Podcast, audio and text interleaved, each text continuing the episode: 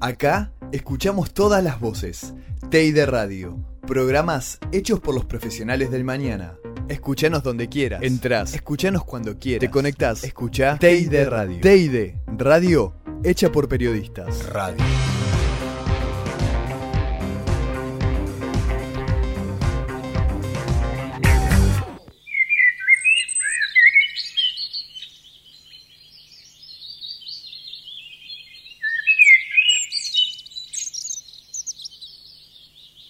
¿Sabías que la semana tiene 168 horas, 10.080 minutos y 604.800 segundos en la cual ocurren cosas a cada instante y en cualquier parte del mundo?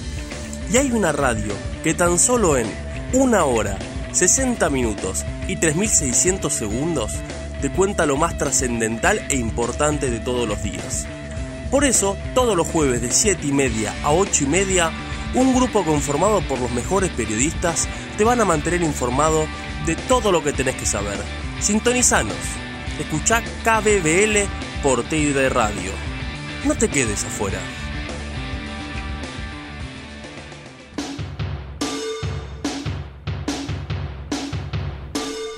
Muy pero muy buenas tardes, bienvenidos a una nueva edición de Radio KBBL por la radio de TAI Deportiva. Estamos acá este jueves 23 de septiembre, son las 19 y 09 en la ciudad autónoma de Buenos Aires, con un día que la verdad hermoso. Y aquí estamos para hacer más eh, KBBL. Vamos a estar hablando un poco sobre la importancia del deporte para la inclusión social hoy. Y para eso voy a empezar presentando a todo el staff de, y a todo el staff y todo este equipo. Por ejemplo, como Valentina Núñez, Lucas Aglietti, Juliana Figini, Manu Pérez, Agutelias, Ernest de Cuadros, Mili Maidana y Nico, Nico Cuadrado detrás de la consola. No te olvides de sintonizarnos todos los jueves. Somos KBBL, periodismo de verdad.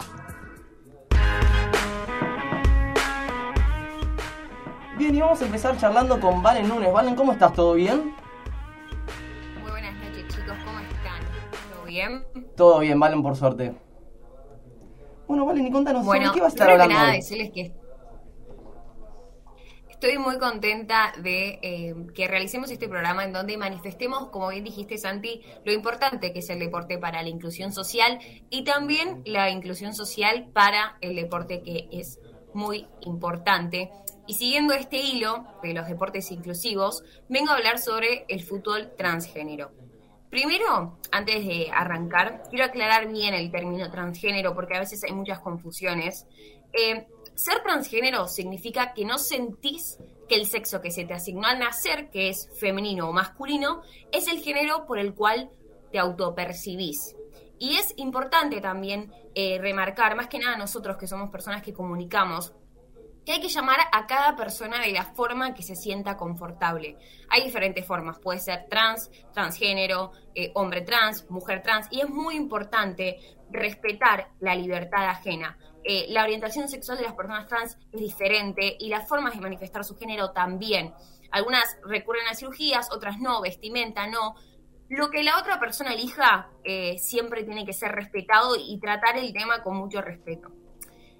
Ahora, todo lo que conté lo voy a relacionar al deporte, específicamente al fútbol.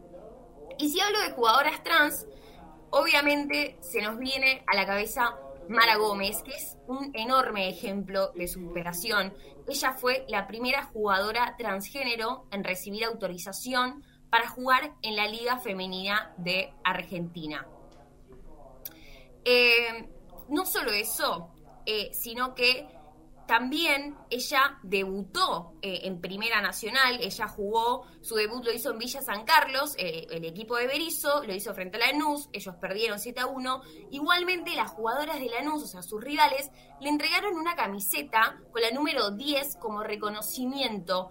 Y esto es algo que fue muy hermoso y muy emocionante porque fue la verdad un acto histórico para nuestro país. Actualmente ella eh, tiene 24 años, es de La Plata eh, y no juega más en Villa San Carlos, sino que juega en estudiantes y además, no solo eso, sino que es enfermera.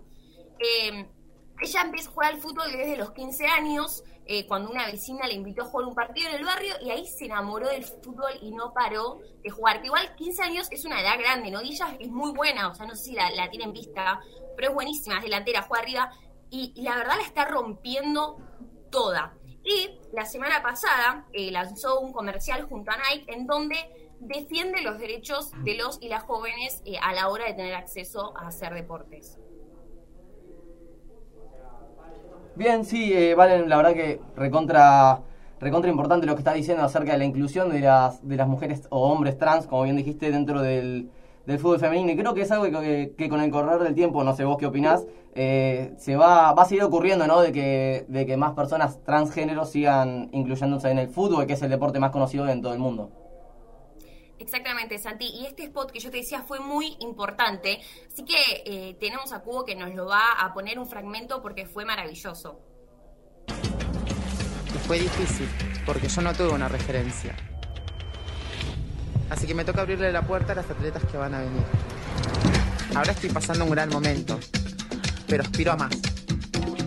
A que hagamos del fútbol un deporte que nos incluya a todos. Bien, y quiero... Bueno, y- Perdón, Valen, ¿eh? Discúlpame, termina con lo que ibas a decir.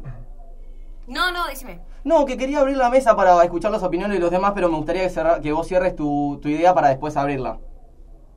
No, eh, que bueno, ese fue, quería comentar el spot que hizo junto a Nike, porque Mara, además de ser jugadora, es una activista y realmente quiere que su voz ayude a propagar la igualdad para ayudar a aquellos y aquellas que sufrieron igual que ella. Ella en varias ocasiones manifestó que hasta ha querido suicidarse y que el fútbol le salvó la vida. O sea, que el fútbol es y fue su terapia y la va a ser siempre porque evitó que ella se suicidara. Entonces, eso, remarcar ¿no? la importancia de, de incluir a todos y todas las personas. Qué importante, ¿no? Que a veces, eh, a veces es el deporte dentro de las personas, ¿no? Quizás terminan hasta salvando vidas, como bien vos dijiste, Valen.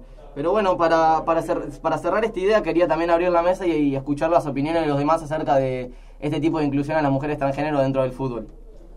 Sí, ¿cómo estás, Valen? No sé si me escucha bien ahí. Eh, la verdad que me parece un gol, un gol de mitad de cancha, eh, sinceramente haciendo paralelismo con, con el fútbol, ¿no?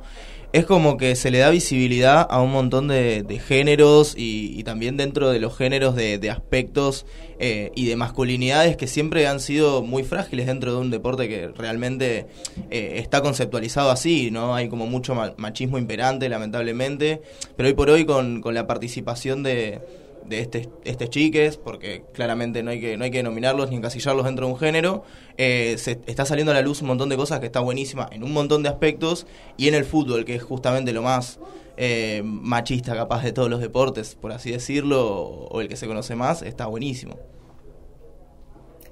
Sí, y Ernesto, totalmente. Y leí una frase que va muy bien con lo que vos decís, que dice, la pelota no tiene género.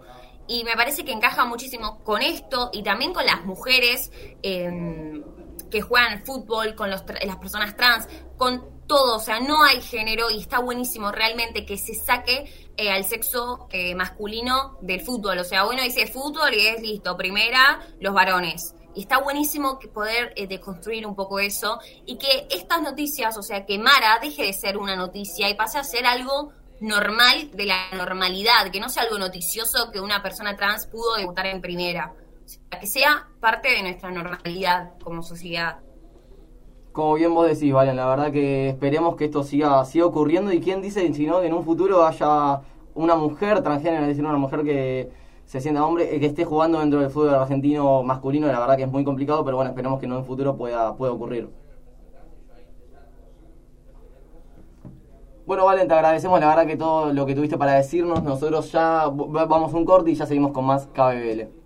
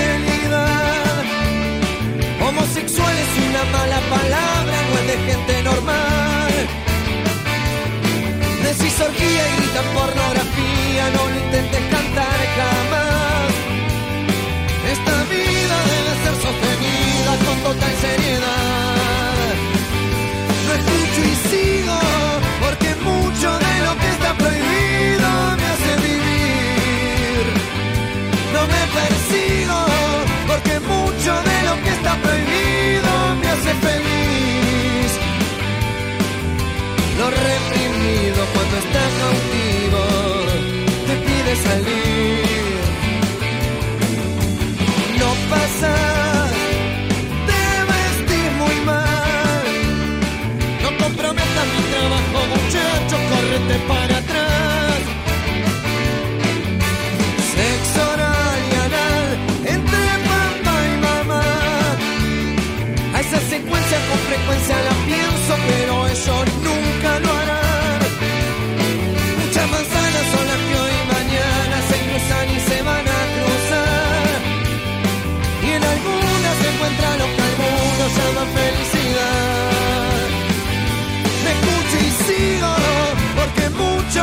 está prohibido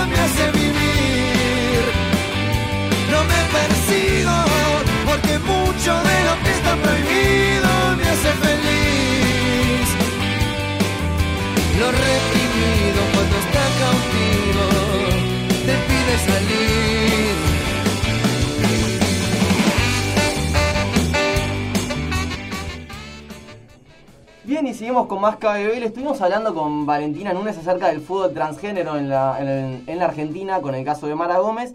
Y ahora ya vamos a estar hablando con Lucas Aglietti acerca de una agrupación que se llama River Feminista.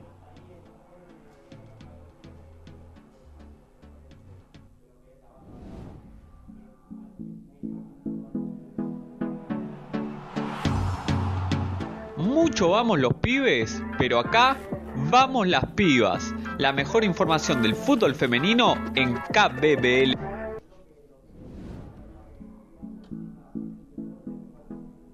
Bien, y como había dicho hace unos segundos, estamos acá con Luquita Saglietti. Luca, ¿cómo estás? ¿Todo bien? Hola Santi, muy bien, ¿y vos? Bien, todo muy bien, por suerte. Bueno, como bien adelantaste, vamos a hablar de River Feminista, que es bueno, una agrupación que obviamente está relacionada al club River Plate y que no solo lucha por la igualdad entre el, la- el fútbol masculino y el fútbol femenino, sino que también toma muchas acciones sociales en los barrios más marginados, como por ejemplo el barrio 31.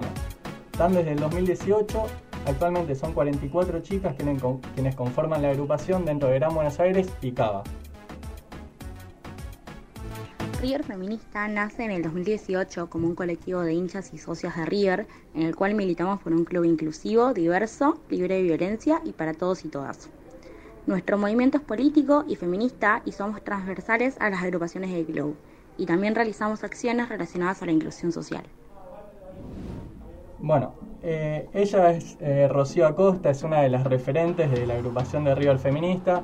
Tiene 22 años y se hace cargo de algunas de las acciones que, que realizan ahí. Una de las primeras acciones que tomó River Feminista fue festejar el Día de la Niñez en Villa Azul.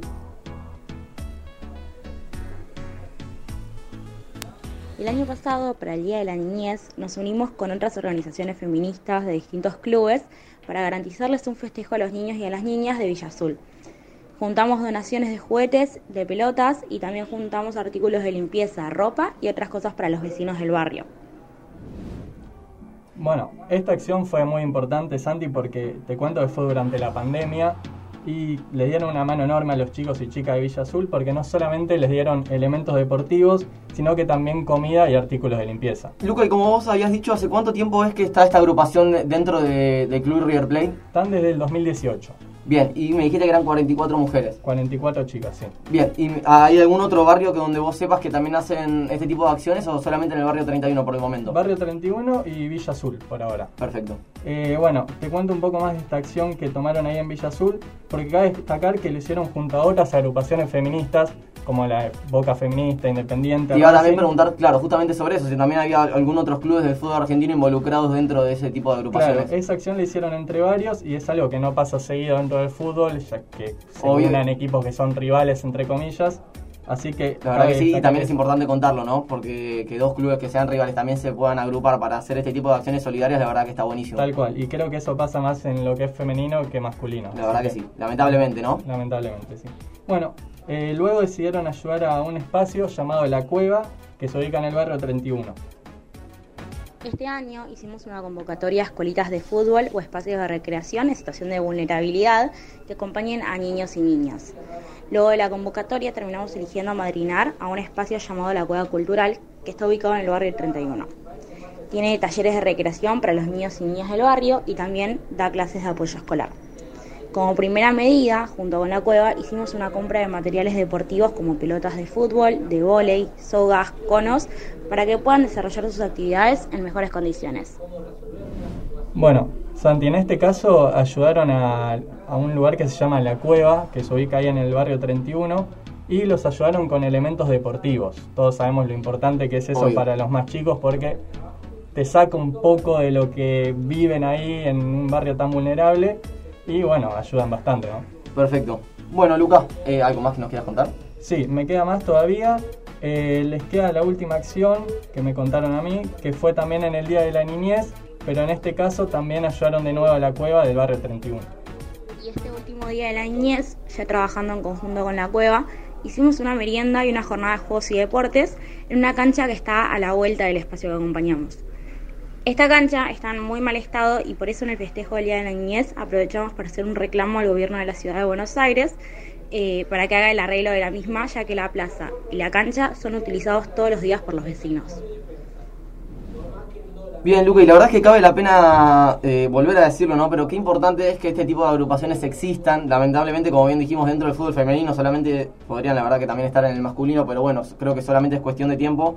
eh, para hacer todo este tipo de acciones solidarias y ayudar a, a chicos que tienen eh, una realidad distinta a, a muchas personas, ¿no? Que capaz que con un par de botines a ellos les salvás la, la semana porque pueden sacar la, despejar la cabeza un rato y estar dentro de una cancha de fútbol jugando, jugando a la pelota, ¿no? Sí, es destacable porque no, no solo se centran en lo que es feminismo y el fútbol femenino o Mm. deporte femenino, sino que también van a estos lugares a ayudar a los más chicos a, a que puedan hacer el deporte. Por ejemplo, ahora están implementando un nuevo proyecto que es reformar una cancha de ahí del barrio 31 que lo utilizan casi todos los días los chicos y no, no, no los tan chicos. Claro, y imagino el estado, ¿no? obviamente, de esa cancha, ¿no? Actualmente. Claro, está inutilizable Claro. y el gobierno, ya sea provincial o de la ciudad, no, no hace nada, así que está bueno que existan estos, estas agrupaciones eh, para que, que puedan u- usar el, usar el deporte los, los más chicos.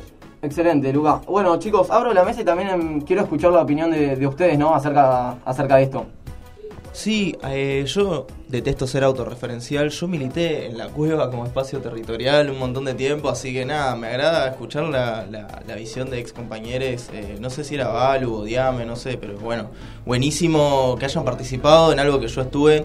Eh, ir al espacio, a, la, mal llamada, pero comúnmente llamada Villa 31, que es el barrio Padre Carlos Mujica, que obviamente, como todos sabemos, eh, se sostiene en una situación muy precaria y luego de varios años de destratos y eso de parte del gobierno de la ciudad y de entes gubernamentales varios, como que siempre faltaba algo y faltaba apoyo por parte del Estado. Entonces, eh, ir allá y poner el cuerpo es un montón. A mí me tocaba... Sí, Santi. No, no, quería, una vez que terminaras, quería preguntarte si es verdad todo lo que dijo Luquita acerca de la precarización que existe ahí en la cueva, todo. Si La precarización es total. Imagínate que cuando arrancó la cueva, nosotros estábamos, eh, o sea, lo, lo digo porque yo participaba muy activamente. Teníamos un techito que era tipo de chapa y era eh, un playón donde solo estábamos seis pibes en ese momento, dando distintas clases de apoyo de inglés, de arte, yo daba clases de guitarra y ese tipo de cosas. Pero eh, una vez que creció fue a un nivel exponencial, teniendo en cuenta que también hay otras organizaciones independientes como La Garganta y otras muy, muy variadas que eh, tienen mucho más aparato y peso político. Se sabe que las acompañan desde otros eh, entes, digamos, también Sí. un poquito más privatizados.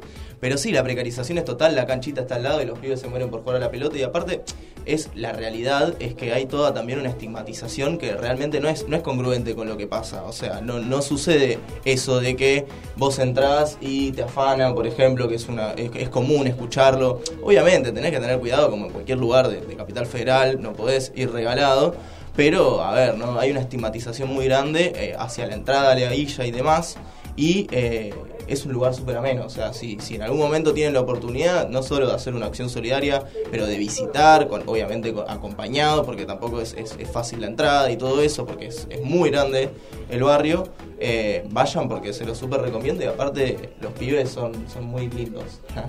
Son Qué muy importante, lindos. ¿no? Qué importante concientizar a, a las personas, obviamente, sobre este tipo de cosas, ¿no? Chicos, Sí, ah, y perdón, Luca. Volviendo un poquito, eh, River Feminista también en sus redes sociales, que son arroba River Feminista, están constantemente tratando de recaudar fondos para ayudar a estos barrios y su eslogan es por infancias libres y de juego. sería el eslogan. Y todos sabemos que bueno, el deporte facilita la adquisición de valores, desarrolla el, el desarrollo personal y social de cada persona, así que me parece importantísimo que hagan estas cosas. Buenísimo, Luca. La verdad que agradecemos todo lo que nos trajiste hoy acerca de esta agrupación nueva que esperemos que se siga desarrollando dentro del fútbol argentino, tanto masculino como femenino.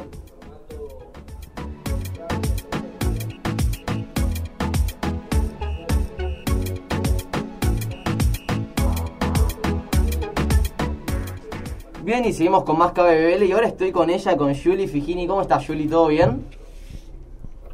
Buenas, Santi, a todo el equipo, ¿cómo andan?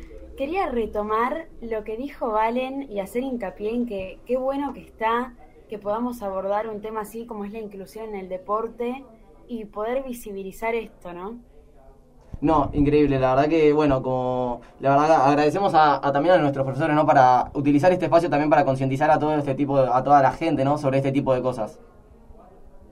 Sí, así es. Y bueno, en mi caso, eh, voy a hablar de algo parecido a lo que habló Lucas, pero un poco más general.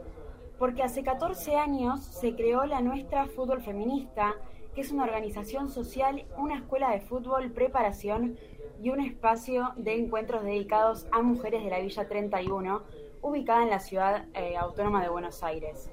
Comenzó en el 2007 a partir de una demanda futbolística de la comunidad local y hoy en día más de 100 mujeres asisten todos los martes a los entrenamientos y debido a la cantidad de gente y sus diversas edades, porque iban chiquititas hasta gente de 50 años, y bueno, tuvieron que dividirse en categorías, entre ellas están minis, cadetas, juveniles y mayores. Pero más allá de todo esto que simboliza el deporte, que es súper importante, también es un espacio de lucha, organizan encuentros de empoderamiento contra la violencia machista, los altos números de embarazo a temprana edad y abusos que se reportan en el barrio 31. Y bueno, donde todo comenzó fue en la cancha Güemes, que no sé si será la cancha a la cual hizo referencia Luca, pero es el escenario testigo de todo esto y es un rincón en medio de una enorme ciudad como es eh, Capital Federal, creado por y para mujeres. Y el cuerpo técnico está conformado 100% por mujeres, que esto es algo que llama la atención, ya que es un dato no menor, porque en primera división casi todos los cuerpos técnicos, diría el 95%, están conformados por varones. Eh, puro y exclusivamente eh, conformado por mujeres. ¿Y sabes acerca de quién es la pionera quizás de esta organización de la que nos estás contando? Sí, bueno, a la pionera de, este maravilloso espacio eh, la conocemos porque en primer año, allá por el 2019, nos dio una charla en IPIDEP y bueno, voy a dar un par de pistas antes de, de decir su nombre.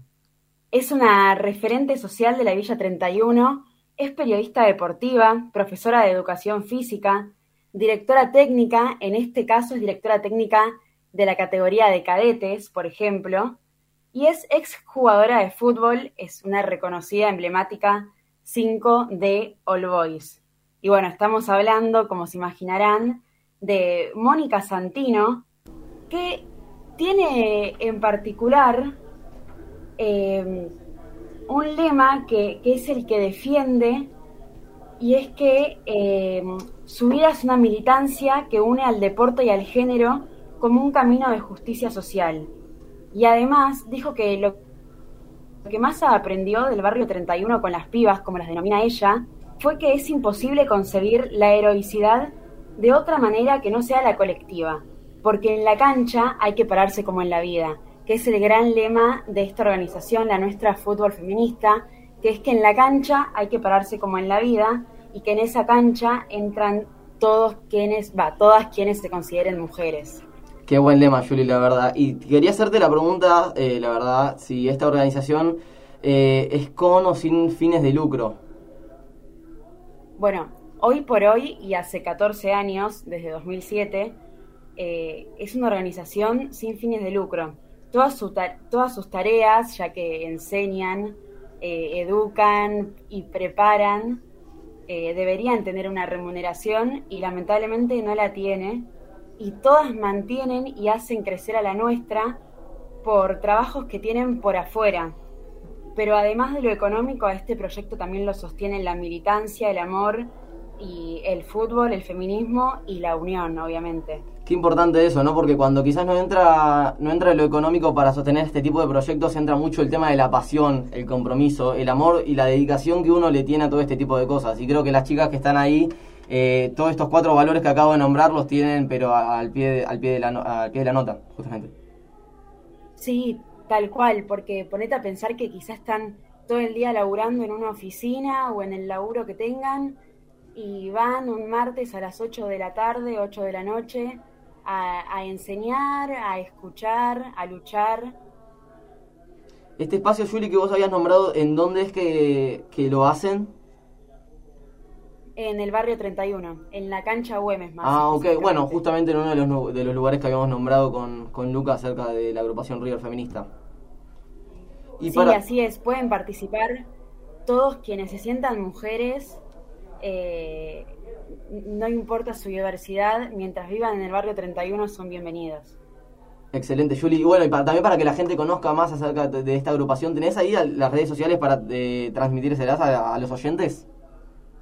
Sí, eh, pero además quiero contar algo de sus redes sociales, ahora al final las paso. Dale. Pero es que eh, cuentan con mucha audiencia, mucho público, mucho peso en redes sociales, y esto creció durante la cuarentena que es algo raro porque era cuando ellos no podían eh, dar, dar clases o preparar mujeres, pero eh, tuvieron una, una, iniciativa que para mí fue excelente y es que hacían videos en vivo por Instagram donde futbolistas profesionales, por ejemplo Macarena Sánchez, que es la pionera del fútbol femenino en Argentina, eh, daba clases de entrenamiento a todos los que se unían es una locura ponérselo a pensar porque es como que no me gusta entrar en la comparativa del fútbol femenino con el masculino, pero qué sé yo, como que venga el Kun Agüero y, te enseñe a patear una pelota. Y bueno, son momentos muy ratificantes que se podían dar acá. Y bueno, así como te nombro Maca Sánchez, hay un montón de jugadoras eh, muy reconocidas que también brindaban eh, entrenamientos o charlas, o se abrió un debate con Mónica Santini Santino, digo, que como es periodista deportiva podía abordar el tema. Qué buen ejemplo que dice Juli con, perdón, ¿no? Para terminar algo que quería decir, que lo de Maca Sánchez, ¿no? Que es una futbolista recontra conocida dentro del ámbito femenino, que quizás es como la Messi, la chica, eh, la persona a las, a las que todas las chicas que juegan ahí en la villa quieren imitar y ser como ella, vaya, se siente con, con, con las chicas, quizás se toma un mate y después también le enseña a jugar al fútbol, creo que debe ser un sueño para ellas. Sí, sí, la verdad es que más en, o sea, haciendo estos vivos en cuarentena que quizá uno no la estaba pasando tan bien, sentirte un ratito acompañado por tu ídolo debe ser algo impagable. Sin duda, la verdad. Y bueno, chicos, también quería saber lo que opinan ustedes acerca de, esto.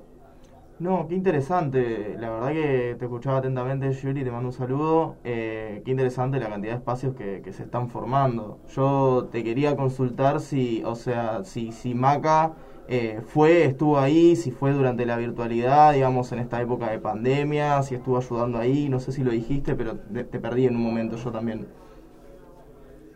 Hola Ernest, ¿cómo va? Maca eh, estuvo más presente cuando estábamos todos encerrados en casa, cuando, cuando no se podía ir a entrenar, cuando no se podía ir a compartir un momento, eh, Maca estaba ahí y es súper importante porque hacer actividad física es parte de tu salud. Y, creo que eso es lo principal de, esta organización también. Buenísimo, Juli. Te agradecemos la verdad que todo lo que nos trajiste hoy. Bueno, antes de cerrar tu, columna, quería que, que, les digas a los oyentes las redes sociales de esta, de esta agrupación. Bueno, tanto el Instagram como el Twitter es la nuestra fútbol feminista. Perfecto, Juli. Bueno, te agradecemos muchísimo. Y bueno, también le queríamos decir a todos nuestros oyentes que nos hemos creado redes sociales también, así que si quieren interactuar con nosotros, decirnos cómo le están pasando, qué están haciendo esta tarde y cómo también están, cómo nos están escuchando, le dejamos nuestro Twitter que es arroba KBBL Radio TID, nuestro, nuestro Instagram que es arroba KBBL por TID y nuestro Facebook que lo encuentran en la fanpage como KBBL. Nosotros ahora nos vamos a un corte. Aparecí tirado por la ciudad, tapado con los diarios de ayer, sin saber qué pasó. Seguro fui yo el culpable de todo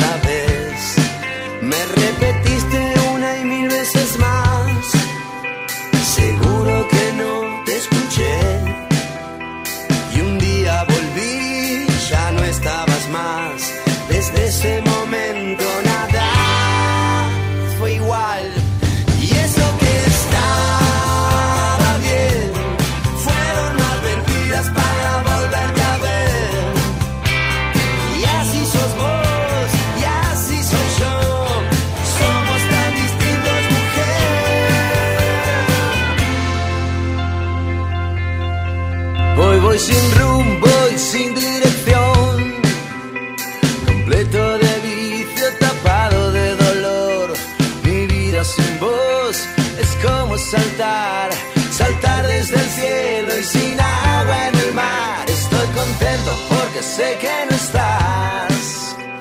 Con pánico, miedo en ningún hospital.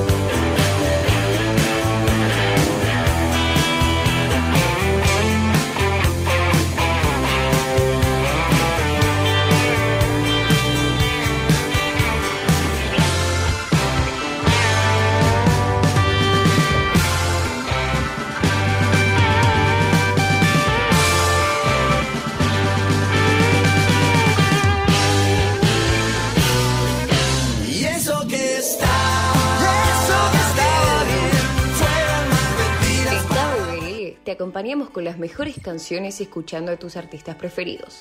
El deporte y la música en un solo lugar.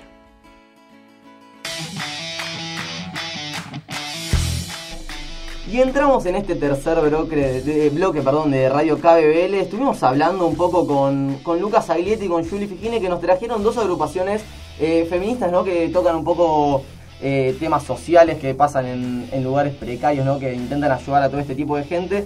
Y ahora vamos a estar hablando con Ernest de Cuadros que nos va a estar hablando un poco de los juegos Evita. Ernest, ¿cómo estás? ¿Todo bien? ¿Qué haces Santi? Hola chicos, a todos los que están allá desde la virtualidad. Muy feliz de estar acá como siempre nuevamente el día de hoy, que recordemos es el Día Internacional de la Bisexualidad. Este día es una llamada a la reivindicación por parte de todas las personas para reconocer y celebrar la bisexualidad. Su origen data de 1999, cuando tres activistas por los derechos bisexuales de Estados Unidos lo comenzaron. Y bueno, nada, así como vos decís, cuando decimos deporte inclusivo, justamente la posibilidad de que todos hagan deporte. Y yo hoy les vengo a hablar humildemente de la primera ocasión en donde la Argentina se tiñó así de solidaridad para dar un margen a aquellas personas que no podían costearse dentro del mundo del deporte. Los Juegos Evita vinieron en 1948 a traerle sueños a pibes y pibas de nuestro país que querían participar en alguna competición. En un principio eran solo competencias de fútbol juvenil o amateur que le permitían la posibilidad de codearse luego con otros países de la región, tales como Brasil, Uruguay y Colombia. Luego vendrían las, las competencias meramente dicho de natación, atletismo, básquetbol, esgrima, entre otros deportes, pero siempre haciendo énfasis en el fútbol, que era a lo que se destinaba mucho tiempo. Lógicamente las competiciones eran supervisadas por el gobierno de aquellas épocas, en la presidencia bueno, de Juan Domingo Perón, en conjunto con su mujer Eva Duarte, realizaron entre estas otras grandes movidas sociales que casi todos conocemos, como el plan quinquenal, las leyes laborales, etc. Podría seguir inúmeramente. En 1949, ¿saben cuántos chicos se inscribieron para los Juegos? Voy a tirar un número, la verdad que no lo sé, voy a tirar un número 1500, ponele. Bastante más. 100.000 chicos Ah, fueron a Mar del Plata a competir en distintas disciplinas. 1949, imagínense que la población de la Argentina tiene 42 millones. Hoy, bueno, ahora no, ahora debe tener unos 50 Un millones. poco más, pero sí. Pero más o menos eh, es un montón de gente, de niños eh, de hasta 18 años, que hasta el año anterior no habían tenido la posibilidad de participar en un deporte. Ese, ese año la tuvieron gracias a un gobierno que justamente, bueno, les posibilitó eso. Qué mejor signo de inclusión, pienso yo, que un gobierno que piensa en todas las esferas de lo social, como el caso de ese peronismo que solo una dictadura tuvo el afán de derrocarlo, quizás. Tras una breve vuelta, tan breve como el peronismo mismo, digamos, en 1974 y 75, fue recién en 2004 y con la presidencia de, de Néstor Carlos Kirchner lo que le dio continuidad a un modelo que solo aportó crecimiento. Recordemos que varios de los grandes exponentes del deporte nacional de varias épocas salieron de allí. Los cebollitas de Maradona compitieron en Mar del Plata en los Juegos de 1974. Carlos Delfino, por ejemplo, basquetbolista, jugó por primera vez un torneo con otras provincias gracias a la ayuda de la competencia. Paula Pareto lo mismo, Delphi Pignatiero lo mismo, así como varias de las leonas y los gladiadores. Solo era posible una presidencia que comparta el modelo político para que esto fuera posible. Los datos son estimaciones que lógicamente cuentan con variaciones a medida que fueron pasando los años, pero se estima que gracias a este programa hubo eh, alrededor de 125.000 chicos y chicas en distintos deportes, incluso con la modalidad adaptada para aquellos menores que padecen algún tipo de discapacidad o síndrome. Bueno, 125.000 chicos y chicas que tuvieron la posibilidad de participar luego en un certamen por su deporte, alrededor de, de 100.000 justamente que lograron salir de la línea de la pobreza, 85.000 me- me- es el dato, que es el fin por el cual la competición fue creada, justamente el de integrar. Buenísimo, habiendo dicho todo esto, a mí lo que más me llamó la atención, digamos, es que en la edición 2020, especial Diego Maradona, en memoria al Astro, que participó justamente siempre activamente de las campañas para hacer conciencia sobre la existencia de los juegos, aparte de haberlos jugado en 1973, él compitió solo un partido, pero los cebollitas, la mayor parte de, todo el plantel, eh, había competido bastante. Como dije anteriormente, bueno, se abrió el cupo de los juegos para mayores de edad. Es decir, existió la categoría más 65 y más 70. Entonces, juegos que hacen que los pibes salgan de la villa, que hacen que los que padecen alguna discapacidad se sientan adentro de una competición. Y también para los mayores de edad es hermoso. En Argentina, hecho por argentinos, es más hermoso todavía para mí. Increíble lo que está diciendo porque veníamos quizás hablando un poco de la inclusión en el fútbol, pero quizás con la gente más chica, ¿no? Con esa gente que quizás, eh, no sé, no pasa de los 12 años, que no puede también ni comprarse unos botines ni nada. Qué importante también que sea para hasta para mayores de 65 años, ¿no? Es algo que, que abarca literalmente a todo un país. Eh, y quería centrarme, no quería centrarme solamente en el caso Maradona, pero sino, la verdad que desconocía de muchísimos casos que había de deportistas tan, tan reconocidos como, bueno, el de Delfino que me dijiste, el de Paula Pareto, que disputaron los, los torneos Evita. Bueno, la página juegosevita.org.ar, que la pueden chequear cuando quieran. Ahí hay varias entrevistas con todos los personajes que salieron, digamos, de- del deporte nacional. También vinieron eh, deportistas de otros deportes, porque en un momento eh, se jugaba eh, justamente con, con otras competencias, se competía entre países, luego se pasó a competir entre provincias. Pero por ejemplo, si nos vamos al caso, la provincia de Chaco ganó los Juegos Evita 1974, ganó más medallas que otros que otras competencias, digamos, eso se le dice en el medallero olímpico. Perdón, te quería poner una pausa justo ahí. Se compite por provincia. Yo te hablo de la ignorancia, por se eso compite por provincia, digamos, fue así.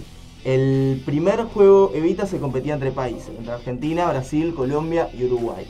El segundo se competía entre países, pero tenía la modalidad de competirse entre provincias. A partir del 2003, que fue el periodo que hasta ahora se juega, hace 17, 18 años, se juega solo por provincia, digamos, es pura y exclusivamente nacional. Pero como te comentaba, en la provincia del Chaco, que ganó los juegos, eh, ganó el medallero de los Juegos Evita de 1974, salieron muchos chicos que luego fueron a participar de los Juegos Olímpicos de aquella época.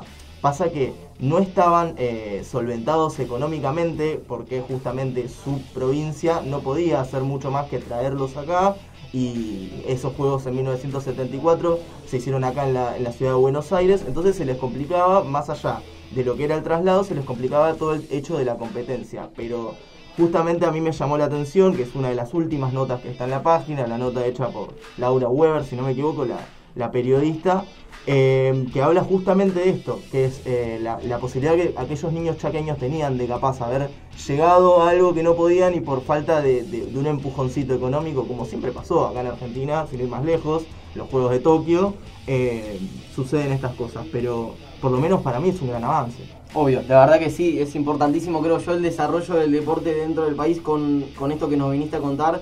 Y buenísimo que hayas puesto el ejemplo de Tokio, ¿no? Porque no me quiero ir de las ramas, pero la verdad que hubo mucha... se notó mucho en realidad cómo los deportistas no habían podido entrenar, ¿no? Quizás por la falta de, de ayuda por parte del Estado. Y creo que con lo que nos viniste a contar hoy acerca de los Juegos Evita, eh, empecemos a entender que es importantísimo el desarrollo deportivo dentro de los niños y también para los adultos, porque si para lo hicieron para mayores de 65 eh, años también es, ¿no? Eso es tremendo. Y, para ir redondeando así, digamos, eh, justamente con lo que vos dijiste, quería hacer énfasis en lo último en Delphi Pignatello, que fue muy criticada, digamos, a mi entender injustamente, eh, por parte de cierto sector del periodismo, al haberse quedado afuera tempranamente de los Juegos Olímpicos de Tokio. Ella empezó a nadar justamente ahí, en una, ella eh, de una clase media, digamos, súper eh, tranqui, desde ese sentido económico, pero empezó a nadar en una piletita de Villamitre súper chiquita eh, y, y- se fue codeando con gente que, que la verdad que lo dicen todos en cada entrevista que da, que a ella le hizo mejor persona más que nadadora, entonces para mí la experiencia de haber estado en los Juegos Evita hizo que Delphi Piñatero sea una gran nadadora y un gran, una gran referente de lo que es el deporte olímpico argentino, sin más lejos. Esperemos que muchísimos más deportistas argentinos sigan saliendo ¿no? a partir de estos juegos. Bueno, Ernest, te agradecemos muchísimo acerca de los que nos trajiste hoy y nos vamos pero rapidísimo para San Fernando porque lo tenemos a Agustín Telias con una entrevista eh, única con Analía Dastolo, que es la directora del área municipal de deporte inclusivo y secretaria municipal del deporte de San Fernando. Hola chicos, ¿cómo están? ¿Todo bien? Sí, acá estamos con Analía Dasolto. Ella es directora del área municipal de personas con discapacidad del municipio de San Fernando y también de la Secretaría de Deporte del municipio de San Fernando. ¿Cómo estás, Analía? ¿Todo bien? Sí, todo bien, por suerte. Decime, eh, ¿de qué te encargarías más o menos vos de lo que es eh, el deporte eh, inclusivo para las personas con discapacidad? Nosotros lo que hacemos en el, en el municipio es eh, inscribir a los vecinos, a las familias que vienen con alguna eh, con algún familiar con discapacidad, lo inscribimos, le hacemos la entrevista y ellos deciden en qué actividad de todas las que nosotros tenemos para ofrecerle, en qué actividad eh, quieren eh, anotar a, a su familiar, a su hijo, a su nieto, a su vecino. Y bueno, ellos deciden, nosotros tenemos para ofrecerle fútbol, atletismo, yoga, también tenemos gimnasia regenerativa y gimnasia en el agua para adultos mayores. Eh, también tenemos colonia, la colonia funciona de 8 a 15 los días sábados. Bueno, el abanico es, es amplio. ¿Y cómo es el funcionamiento?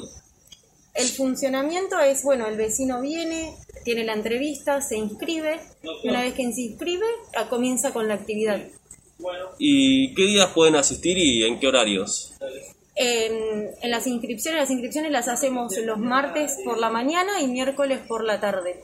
Y después durante los, los- las actividades también el vecino se puede acercar y no hay problema, nosotros también tomamos eh, entrevistas en los horarios de, de actividad si así, si así se presenta.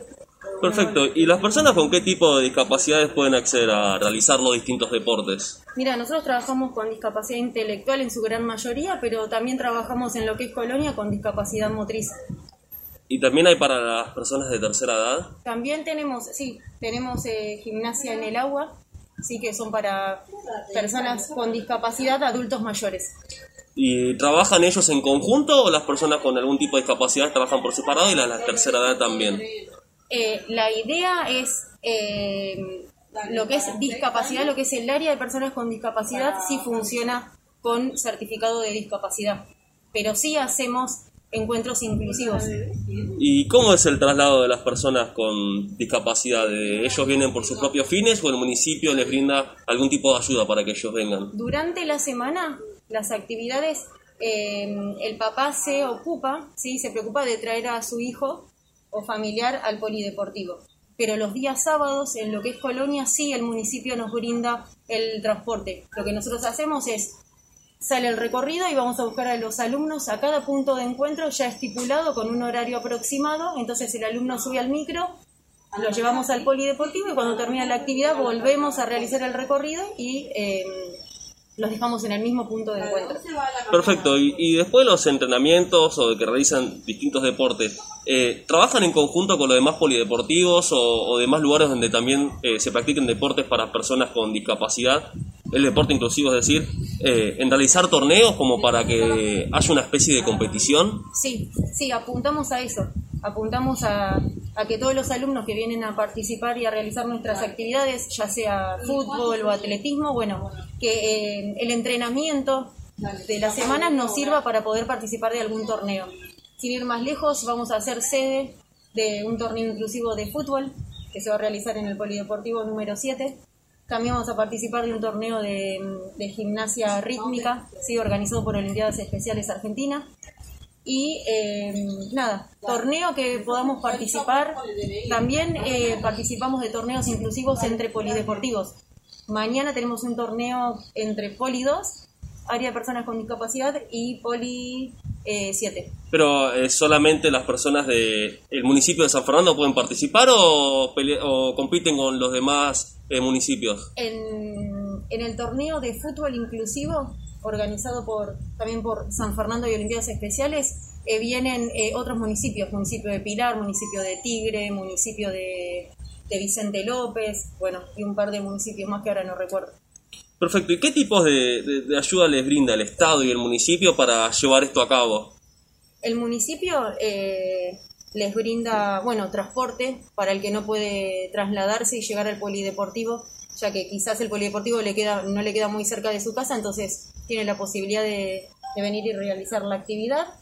Y después nada, todas las instalaciones eh, apropiadas y acorde a una persona con discapacidad. El municipio de San Fernando eh, tiene 10 polideportivos, así que imagínate si nos da posibilidades y nos abre las puertas para poder realizar actividad física. ¿Y qué, lo, qué sería lo más fácil y lo más difícil de trabajar con personas de la tercera edad y también que tengan algún tipo de discapacidad? Eh, mira, creo que, que como profesional tenemos que tener las ganas y la voluntad y el- la profesión para poder llevar a cabo esta tarea, ¿no? Este labor tan lindo que es trabajar con personas con discapacidad y con adultos mayores que, que tanto necesitan de quizás de, de venir a un polideportivo, de realizar una actividad, de sentirse contenidos. Hay muchas personas que llegan a su casa y están solas y acá vienen y comparten. Eh, y no solo eso, sino que también les hacemos bien a su salud. Entonces me parece que es un combo perfecto para nada, para poder realizar lo que nos gusta, ¿no? Claro. En mi caso yo soy docente, de, soy profesora de educación física y yo disfruto a pleno ver a mis alumnos disfrutando. Hoy Claro. me toca estar en la dirección, pero es lo mismo. Claro, qué mejor que, que no discriminar a aquellos que, que son diferentes, diferentes por un tipo de discapacidad, ¿no? Eh, y que puedan eh, hacer ejercicio o sentirse parte como, como las demás personas. Mira, te voy a decir algo que me pasa habitualmente. Eh, llega un momento que a mi alumno ya no le veo la, la discapacidad, ¿se entiende? Es como que es uno más. Son uno más. Es, es uno más, es... es eh, pero bueno, nada, hay que tener eh, algo quizás. Las ganas. No todos, sí. Quizás no todos estamos preparados, pero no es imposible. Bueno, muchísimas gracias, Analia. Vuelvo con ustedes, chicos. Te agradecemos mucho, Aul, la verdad que un placer haberte tenido ahí en San Fernando. Lamentablemente no te pudimos tener acá en el estudio, pero bueno, pudiste estar ahí con Analia, que agradecemos todo lo que nos contó. Y la verdad que quería quedarme con una partecita de lo que ella había eh, contado acerca del tema de cómo compiten los chicos a, eh, a través de los municipios, porque estuvimos hablando un poco de lo importante que es jugar, pero también de lo importante que es competir, ¿no? Para esos chicos eh, es importantísimo que puedan competir en contra del otro, aprender a ganar y también aprender a perder, ¿no? Porque ahí está, está eso, no sé qué opinas vos, Hernán. Más vale, ¿no? A ver, eh, hasta jugando un fulito con mis amigues, yo quiero ganar en absolutamente todo, jugando al truco, en absolutamente todo, pero también reconocer que a veces el rival puede llegar a ser superior y saberse vencido y ser buen perdedor es una clave que, que te enseñan desde chiquito. Y yo me quería quedar con, con algo que, o sea, yo vine acá pensando en muchas cosas, pero llego acá y, me, y salgo con otras, que es este tema de la inclusión para los más grandes, porque no solo yo, que yo había laburado un toque con,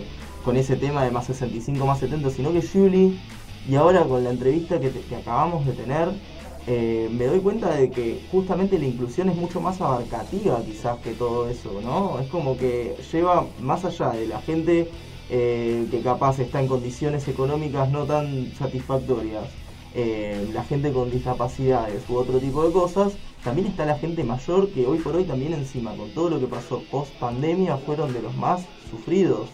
No sé qué pensás vos del tema, Santi. Opino, la verdad que muy parecido. Eh, comparto eso que decís vos de que la gente quizás de eh, tercera edad, como se le dice, fue de, fue de las que más sufrió en pandemia y que se las incluya en todo este tipo de deportes me parece la verdad que importantísimo, que puedan salir de la casa, que puedan tener el cuerpo y el alma para poder realizar deporte, la verdad que me parece algo eh, fundamental y también, bueno, eh, algo que me choqueó también bastante, como bien dijiste vos, del tema de incluir a todo el mundo, que la inclusión abarca a todos y no solamente a, a los chicos como quizás vinimos acá al estudio pensando eso hoy. Exactamente, yo sí opino lo mismo, me parece muy, muy lindo y, estoy ansioso de saber cómo sigue esto, Santi. La, la verdad que sí. Pero bueno, Ernest, nos estamos quedando sin tema en este bloque. Nosotros lo dejamos con Intoxicados. Esto es Nunca Quise.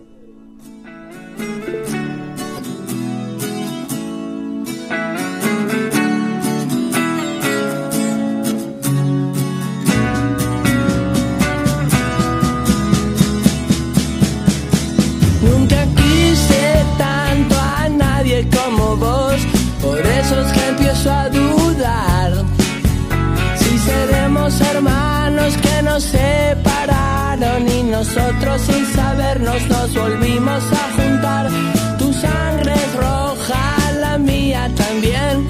Creo no me equivoco, algo tendremos que ver. Somos indios latinos con guitarra eléctrica y comunicados a través de internet.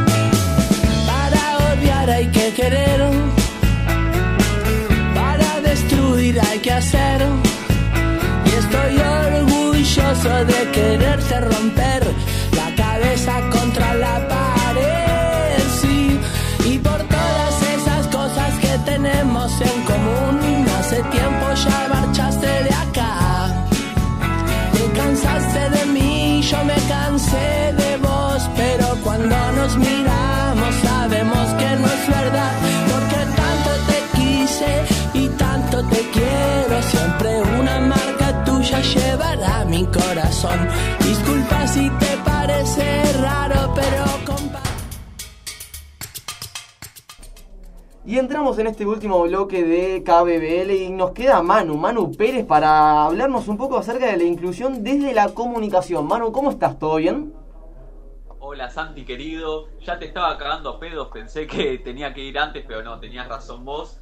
Y ansioso acá por contarte un poquito de esta temática. No, tranquilo, Manu, yo había leído bien la pauta, así que quédate tranquilo que no, no te íbamos a dejar afuera de este programa. Pero bueno, contanos un poquito de, lo que nos trajiste. Mira, hace una hora estamos hablando de la inclusión social, pero por ahí algún oyente que no está tan empapado en el tema se pregunta qué es la inclusión social eh, concretamente. Estuve buscando alguna que otra definición, la mayoría eran muy técnicas, muy rebuscadas, hasta que encontré una que dice, la inclusión social es el proceso de mejorar la habilidad, la oportunidad y la dignidad de las personas que se encuentran en desventaja debido a su identidad. ¿Qué significa esto? Ayudar a que las personas con algún tipo de desventaja estén más ameno.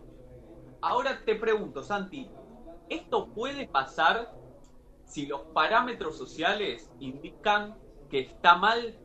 No que está mal, que es raro, que es curioso que una persona esté en cierto lugar. Y creo que no. Sí que pero- no, así- ahí está, ahí está, Santi. Eh, bueno, entonces te traje otra definición acá. Según Sartre, los parámetros sociales se van eh, estableciendo según cada acción de cada individuo. Por eso, lo que te traigo es más bien una... ¿Te acordás? La primer clase de aquel primer año en Deportea, eh, ahí compañeros uno enfrente del otro, no me acuerdo bien dónde nos sentábamos, que Rosasco dijo que no había que ser autorreferencial. ¿Sabes que lo recuerdo? Sí. Pensé que me ibas a saltar con alguna otra clase y la verdad que sí, justo lo recuerdo a Marcelo diciendo eso. Sí, es algo que como que quedó. Yo, Sí.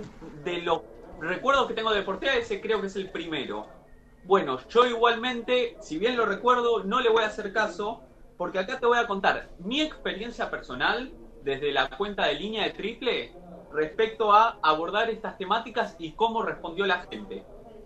Te doy un ejemplo. Cuando se legalizó el aborto, eh, la ley que permite la detención voluntaria del embarazo, yo subí un meme desde la página. ¿Por qué?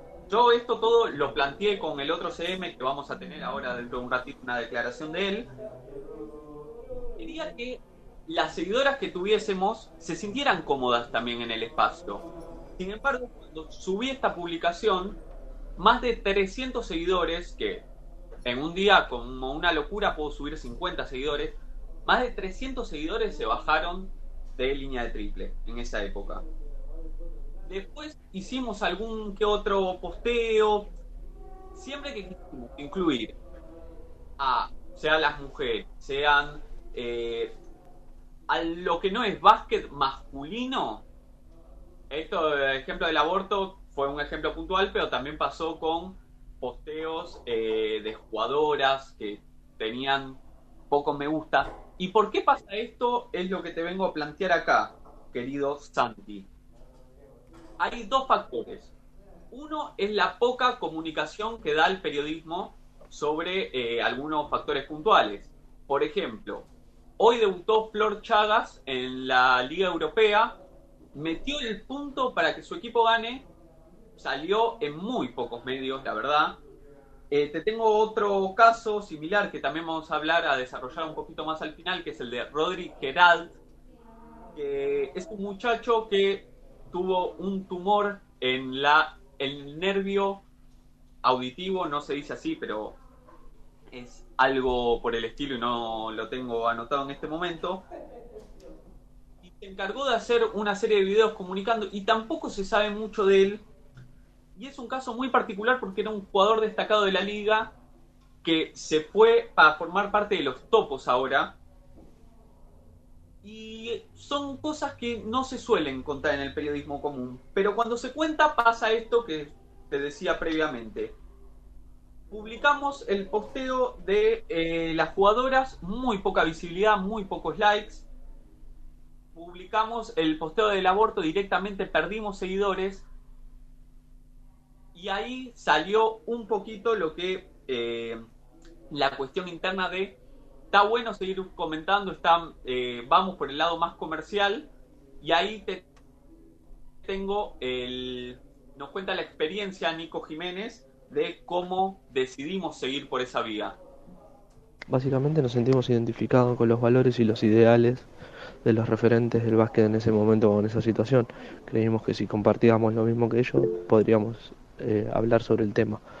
Preferimos usar un medio digital que teníamos a nuestro alcance y que sabíamos hacer para tratar de compartir nuestra humilde opinión y a la vez para explicar un poco el contexto de por qué esos jugadores salían tanto en defensa de la gente negra y no se quedaban al margen como otras estrellas en otros deportes que prefieren quedarse, ya que la NBA está muy arraigada a eso.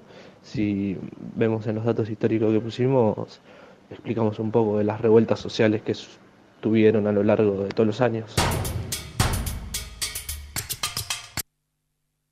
Revista, querido Santi, la revista anterior había tenido 300 vistas en el primer día. ¿Esta sabes cuántos tuvo? Santi, tirate un número. 75. Tres. Y uno fui yo.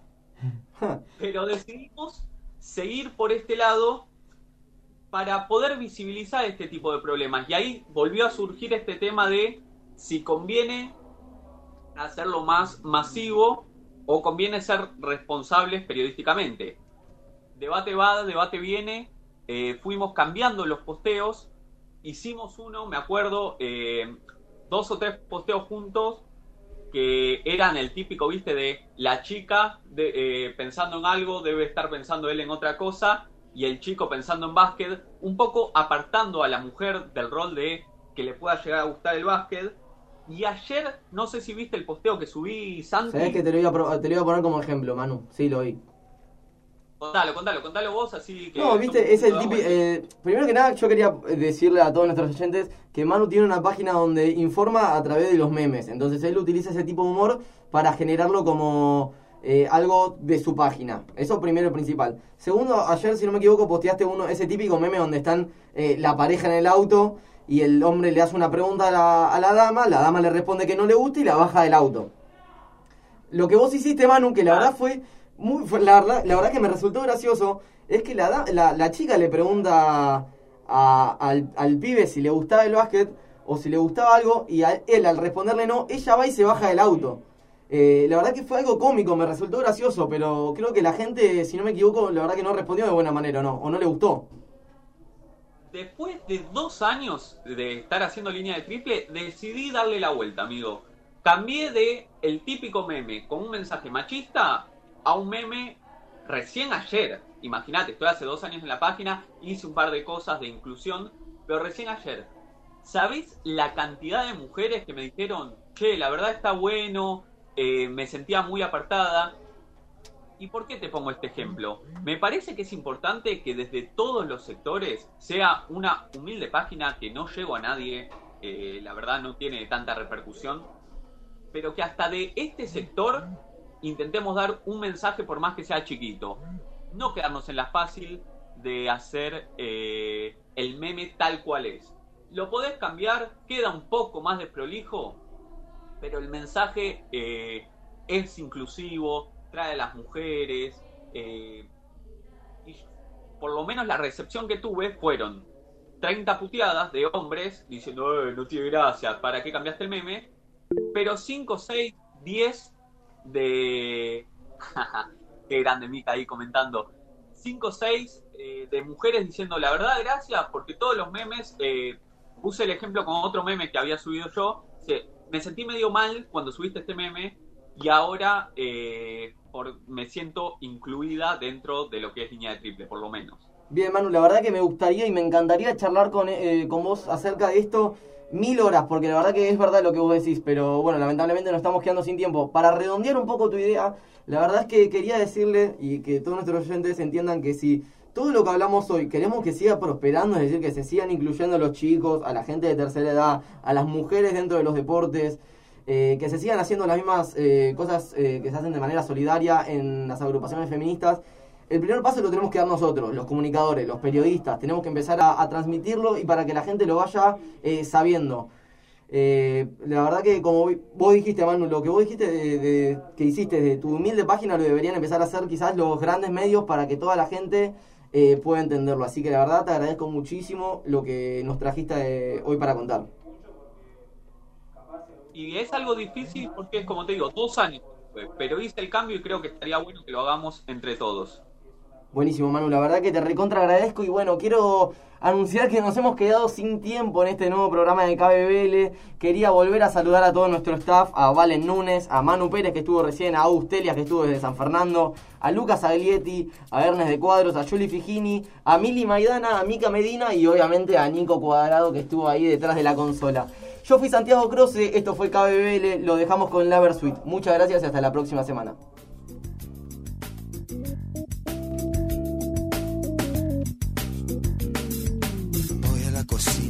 Luego al comedor, miro la revista y el televisor, me muevo para aquí, me muevo para allá, no me habla a caballo, lo tienen que matar, que me vienen con chorizo, pero ya va a llegar, que cocinen a la madre de caballo y al papá y a los hijos, si es que tiene, o a su amigo el presidente, no le dejen ni los dientes porque Menem, Menem, Menem se lo gana y no hablemos de pavadas, si son todos traficantes, y si no el sistema qué, y si no el sistema qué.